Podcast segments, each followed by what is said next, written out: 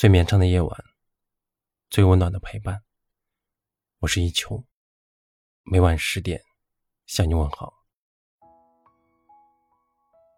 爱情的模样有千百种，但我能想到最好的模样，是和你一起，一屋两人，三餐四季。白天的时候，我们各自忙碌。夜晚的时候，我们互相依偎。生活的城市里，每天都有许多的故事发生。有的人相遇了，有的人相爱了，有的人在相别，有的人在相守。我想，一个人会爱上一座城市，不是因为这座城市有多热闹。而是有你在，这城市就变得特别的。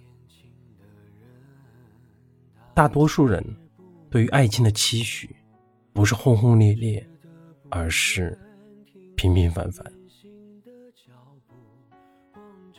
两个人过着柴米油盐的日子，谈论着家长里短。你不需要多好，我喜欢就好。我也不需要多优秀，你不嫌弃就好。